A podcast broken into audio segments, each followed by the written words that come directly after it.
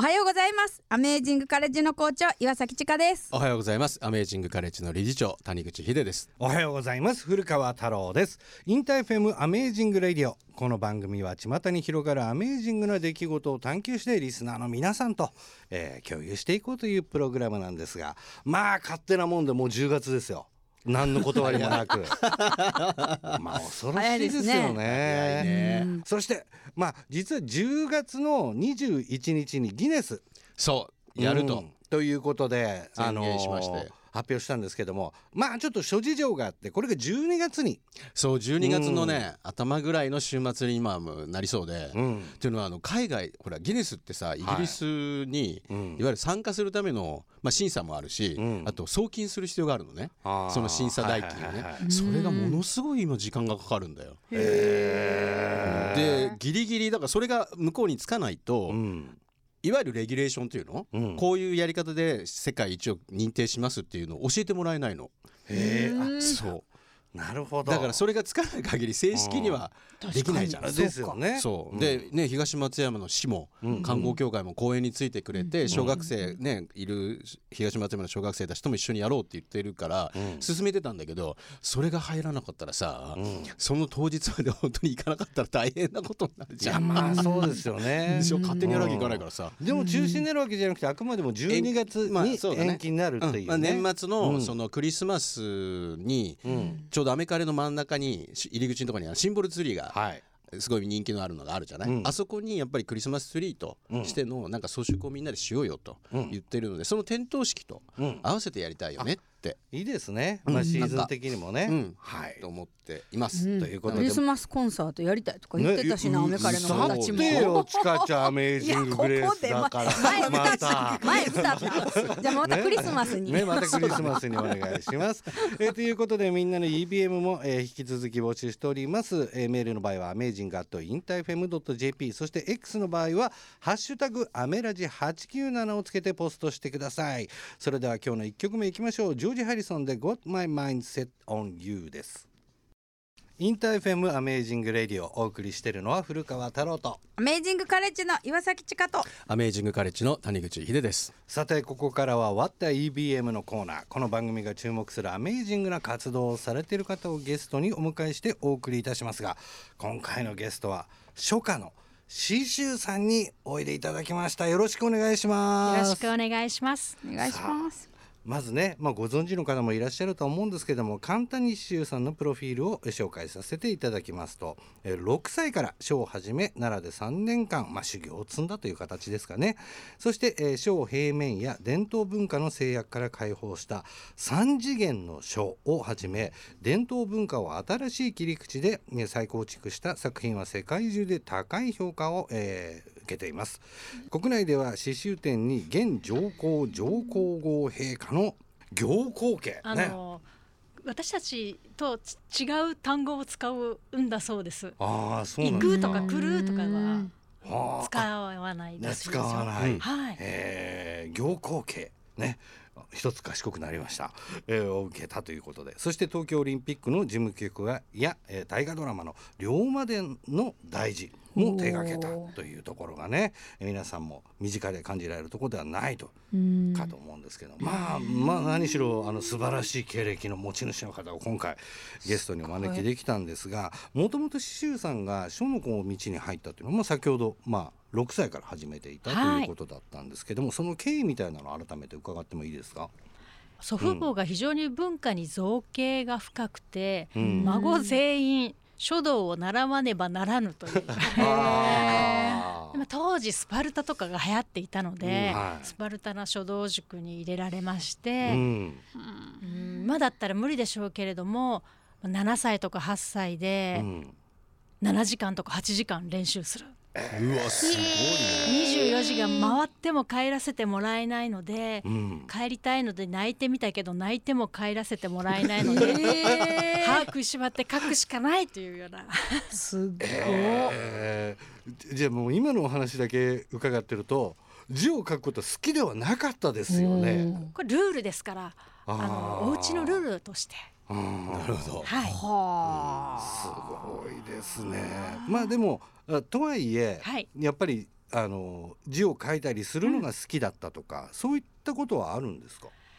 えー好きという感覚はうん。6歳から始めて今も一度も感じたことはないんですけれども、シシュさんがそれを言う。なんですが、なぜ私が書を手放さなかったのあかとそこね。ん。考えたところ、うん私は子供の頃から今も多動児だったんですね。うん。多動児っていうのはうん。行動だけが多動なわけではなくてあ、うん。脳の中も多動なんです。うん。うん。本人もそこそこ疲れる。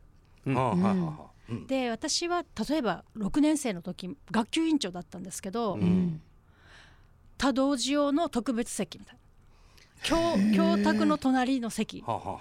だけどいつも号令をかける学級委員長みたいうんな、まあ、それぐらい多動児だったんです、うんでその多動も本人もしんどいけれども、うん。筆を持つと、うん。あのふにゃふにゃしているので集中せざるを得ない、うん。この多動な思考と多動な行動をうん。集中するっていうのは無になるわけではなくて一つのことに意識を向けることなので、うん。意識を向けることができるとうん。心とその脳の中の多動行動がうん一つになるとすごく楽になるんですね。うん。だから私は書道を手放さなくてずっと習字を練習してきたんだなと思います。へえ面白い好きっていうことではなくこう自分が生きていく上で必要だったっていうことなんですかね。えー心に必要だったんだと思うんですね、あうん。ーまあ振り返ってみればそうだったのかなっていう感想ですか？そうですね。あのあの時間がうん。救いだった。で心というのは美しいものという意識があると思うんですけれども、でも私たちは1日に6万回とか思考してるうんんですよ。うん。で多動だともっとで、そこにエネルギーを費やしてうん。疲弊してしまっている、ううんん。でもその多動な心をうん集中して筆を持ってると自分の外に置くことができるような感覚があるんですね。心の存在から解放される、うん。そうするとどうなるかというとこの多動な心だったのでううんあの平安が訪れる。なるほど。穏やかさに包まれる。静寂に包まれる。うん。でその感覚を味わいたくてうん。スパルタの書道を稽古してました。へ初夏のお仕事って一日のスケジュール的にはどんなことをされてるんですか？え 確かに。あの、うん。私もそうですし、うん。芸術家で、うん。えーなりわいとしている方もはい。多くはそうなんですが、うん。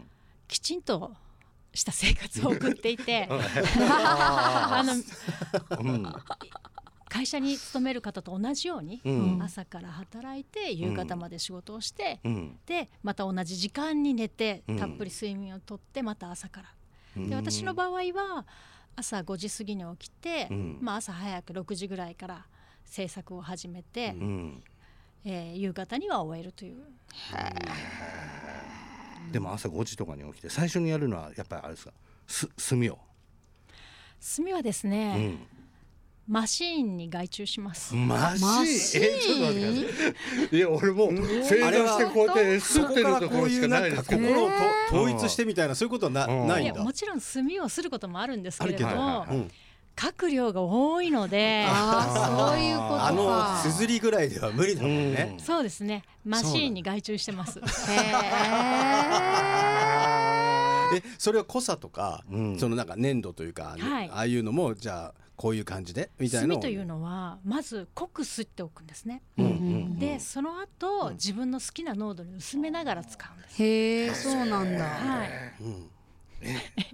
とはいえあれですよね。今炭ってとんでもない価格の炭とかもあるじゃないですか。はい、もうすごい価値がついてるものとか、そういうものはシーシーさんもお持ちではあるんですか、はい、そういった炭をマシンで吸ってます、なんかちょっと罰当たりのような気もするんですけど。ああまあでも各量から考えるとそうなってるってことですね。そうで。すね。なるほど。なんか意外、うん、意外。す意外な感じと身近な感じが今 同居してなんかね感想としてきましたけれども、えー、そうだったんですか。でもなんかこう個人的に僕その字って人となりを表すみたいなところと、がなんかあると思っていて見てくれが僕のような感じでも字が綺麗だとなんかちょっとこの人見直すとかってないですか、うんあの、うん。やっぱりジニーも誠実さとかうん。優しさというのは、当然ながら自分の手を通して書いていますから、うん。現れますよね。ううん。そう。だからなんかこうその人がもう最近は誰かが書いた字を見るってもうめっきり少なくなっているじゃないですか、うん。送られてくるのもテキストで、うんまあフォントはありますけど、うんうんだからなんかすごいリーゼントでバリバリだったやつがすごい丸文字書いてたりすると、なんかそれぞれのイメージが一変したりみたいなところがね、僕も詳しいわけじゃないですけど書にしてもその、まあ、癖であったり特徴っていうのがあるじゃないですか。刺繍、さんがなんかこう目指してたところって何かあるんですか？こういう感じのというか。はい、今うん。目指している書は、うん。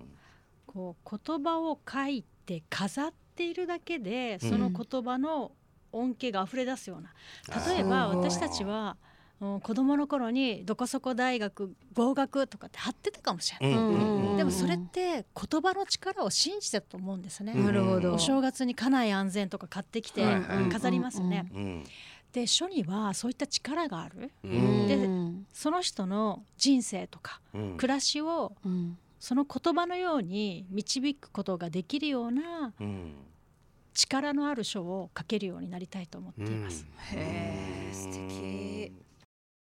ナタリー・マーチャントで「ワンダー」インター FM アメージング・レイディオ。今回はゲストに書家の紫舟さんをお迎えしております。ね。まあ曲が流れたら間もいろいろと紫舟さんの作品とかを見ながら。ねあでもないすんごいすごいよすんごいですわこれ。ね。えーそんな紫舟さんは自分の作品を発表するだけではなくワークショップを通して一般の方にもね書の魅力や素晴らしさを広める活動をされてるということなんですけれどもこれ年に何回とか定期的にされてることなんですかね、えー年に一度、うん。恵比寿ガーデンプレイスで、はい、えー小学生以上の子どもを大人まで対象にして、へえなかなかお習字では教わることができないうん物事の上達法とか、うん。おそんなことも合わせて、うん。普通の書道よりか少し自由な感じでうん。筆を持っていただこうという試みです。なんかこうこう感情を筆で表すというか心の、はい。ね動きをうん。表す。みたいなことが書いてあって僕もちょっとこれ大変興味があるので生かしてくださいっていうふうにうんあのお願いをしたんですがはい。具体的にはやることとしてはそのワークショッププロ用と、まあ、マスタークラスか、はい。と一般向けってあるんですけど、うん。一般向けとしてはどんなの内容なんですか、えー、とまず集中するっていうことをお伝えします。よく親とかがうん、うん集中しなさいっていう。言うね、うん。だけど、うんどうやってやるの？うんやり方を教えることはない。確かに確か走る時に早く走りなさい。うん。手を早く振ればいいのよ。手をはい。早く振っても走れない、にうんでもそういったものを一つずつお伝えしていく。う、ん。どうやったら早く集中することができるのか。集中するためのうん。準備ってこうやるんだよとか、めっちゃええな。ーなんかアメカレめっちゃええーいや来てほしいわ。教師来てほしいわ。いやまあ今日他にもね例えばボボールを投げる時に、うん。うん運動に長けた人は上手に投げれるかもしれないけど、初めて投げる人はうん。手先だけでこう投げるかもしれない。うん。そうですなねるなるなる。習字もそうで、うん。手先だけで投げるんじゃなくて、うん。ボールを投げる時に手だけじゃなくて足も腰も足先まで使って全身で筋肉を連動させてうん。投げれば遠くまで投げる。うん。で書も同じで筋肉を連動しながら動かすんだよとか、うん。まああと呼吸法。そうね、うん。呼吸って、れも興ね味深い、うん。なかなか物事が上達しない人うん。例えばスポーツもそうなんですけど、うん。うん。呼吸法が真逆の人がいる。でもそれを直すだけでうん。長距離走れるようになったりとあかだから例えばボールを蹴る時とか、うん。剣道でメメーンという時ってうん息を吐いてますよね。だけど、うん。それを知らない人は息を吸いながらうん。やってると思います。うん。そうすると体が動かなかったりする。止めちゃってたりとかね。うんそうなんですよ。うんで線を引く時ってこういう呼吸法なんだよということをお伝えしてうん。できるだけ早く上達していただこうと。うん。すごい。でもこれはこの書だけではなくて、うん。あらゆること、うん。日常にも使える集中の仕方を勉強すれば、うん。勉強も効率よく記憶ができたりとかうん。できる。そうね。うん。そうだよね。素これすごいなでそのポイントさえうん。抑えられれば、うん。早く上達することができるんですよね。うん。で例えばずっと運動が苦手とかずっと勉強が苦手っていう人も、うん。本当はそうじゃなくてまだやり方を知らないだけ、いやー確かにね確かに。うん。確かに。この刺繍さんが行っている年に1回のプロジェクトこれがラブレタープロジェクト。今年はねえー23ということでえーまさに本日ですねえー恵比寿のガーデンプレイスのザ・ガーデンルームで行われるということなので詳しい情報をね、えーぜひ皆さんも調べてちょっと参加していただければと思うんですがもうこの年に1回の、まあ、イベントももちろんそうなんですけれども気になるものがもう一つありまして、はい。これ10月の21日の、えー土曜日に行われるうん。イベントなんですけれどもこれイベントという言い方でいいんですかね？はい。はい。ちょっと刺繍さんの方からどんなものなのか教えていただけますか？はい。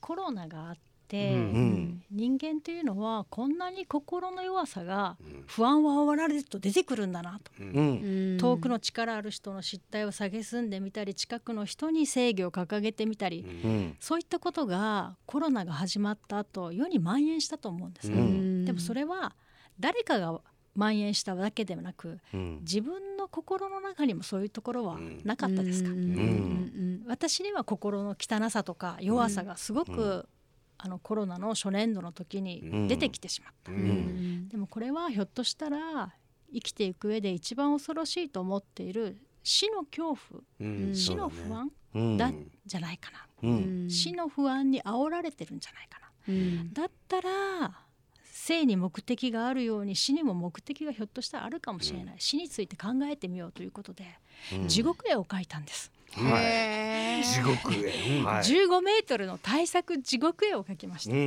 んこれ私の中で過去最大の大作です。うん。これを10月21日に奈良の吉野山にありますうん。世界遺産の金峰山寺さんでうん。焼きます。こ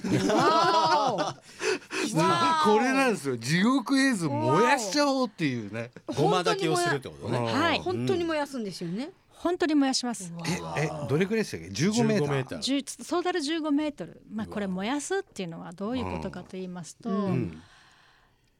地獄絵図を燃やすことで、ううん。んまあ遠くは例えばこの世の生き地獄と化したような戦争、うん。そうね疫病の収束を願いつつ、うん。うん。私たちの心の中にある地獄のようなもの、うん。怒りとか妬む気持ち、うんうん憎しみううん。ん許せない心うん。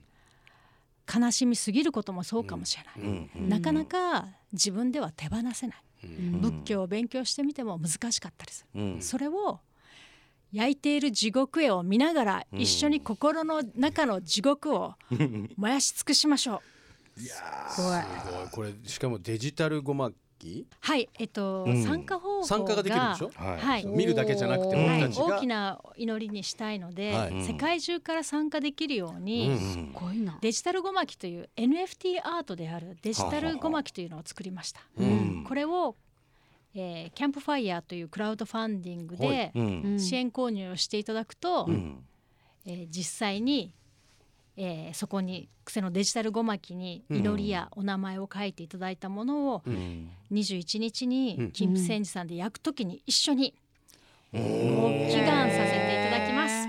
またここがすごいな。NFT を使いましたか。ねえ。墨するのはマシンだわみマシンだわ。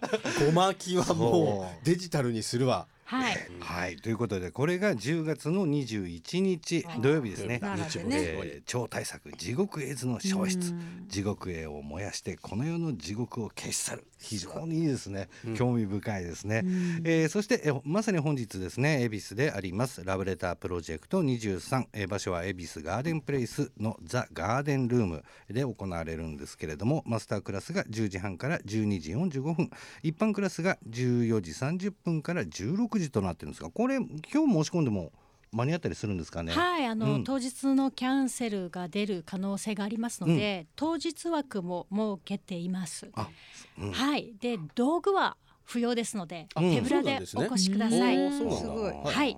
ね、で午前中の枠は、うん、ちょっと筆に本気だよっていう人、うん、で午後は、えー、広く一般の方向けです、うん、えー、お電話番号が080-1869-3322-080-1869-3322まで当日お電話ください、うん、はい。ということで当日枠あるということなんでねぜひ皆さん参加してみてはいかがでしょうか。あのアメカレーでね。はい。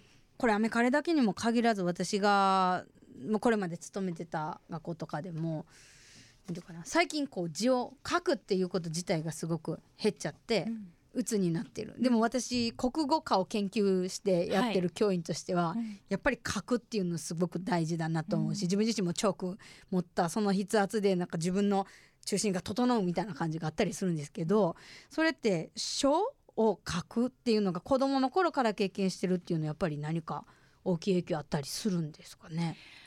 あの書のような日本の文化に触れることというのは、うん、できるだけ小さい頃から触れることというのは、その人の精神性を養うことになると思うんですね。なるほど。例えば、まあ、集中力もそうですし、うん、時としてうまくいかなくても我慢をしなくちゃいけない、忍耐力を養うこともできる、もう投げ出したいなと思うことだってある、全然うまくいかないし、でもそんな時にも諦めない心とか、で強い心を養うことができるのが日本の文化のメリットだと思います。うん、なるほど。ね。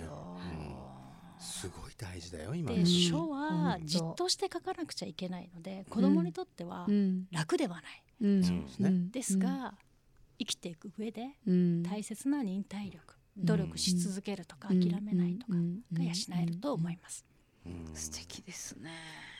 いろいろなものを深く突き詰めるというのも一つなんですけれども、うんうん、子どもの頃にいろんなものを一回触れておくと大人になってもう一回やりたいなと思った時に上達が早いんですよ、確かに。